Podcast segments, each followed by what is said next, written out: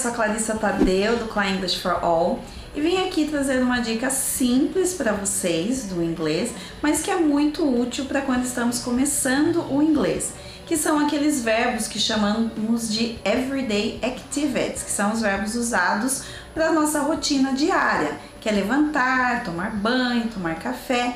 Então vou passar aqui uma lista de 10 verbos que utilizamos no dia a dia, com alguns exemplos, e aí para que você possa turbinar o seu inglês, o colocando no seu aquele no seu vocabulary notebook que eu já dei a dica para vocês. Então vamos lá. O primeiro verbo é levantar, get up. I get up at 6 o'clock every day. Então eu levanto às 6 todas as manhãs.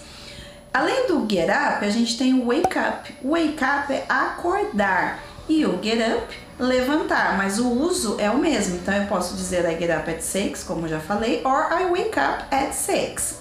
Depois de ter levantado, a gente toma um banho.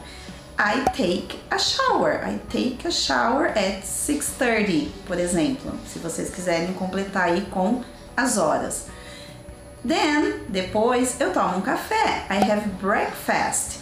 Quando eu me refiro ao breakfast ou às refeições do dia, que eu vou citar as outras duas, a gente pode dizer have or eat. I eat breakfast or I have breakfast. Após o seu café, você sai para ir para a escola ou para ir para o seu trabalho. I go to work or I go to school. Depois voltamos e almoçamos, que é o have lunch. Have or eat lunch, que é a mesma coisa do breakfast que eu acabei de explicar. I have lunch at noon. Então, esse noon é meio-dia, que também pode ser usado como midday. I have lunch at noon or I have lunch at midday.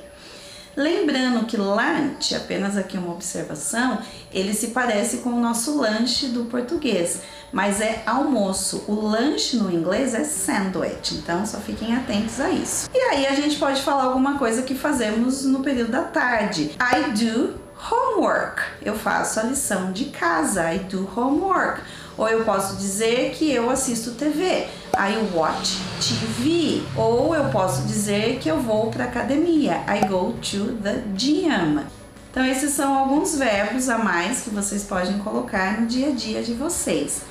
E aí à noite a gente janta, que seria o have dinner. I have dinner at 7 p.m. Eu posso também dizer I eat dinner. Então, lembrando que para refeições ou para qualquer coisa que seja alimentícia, a gente pode dizer have or eat, tá? Aí depois disso eu posso voltar a assistir TV ou ler um livro.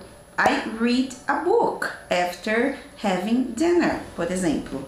E depois de tudo isso, eu vou para a cama. I go to bed. I go to bed at 10 p.m. Por exemplo. Então, são dicas fáceis, é aqueles, são aqueles verbos do dia a dia de vocês, mas que para quem está aprendendo, está começando, faz muita diferença.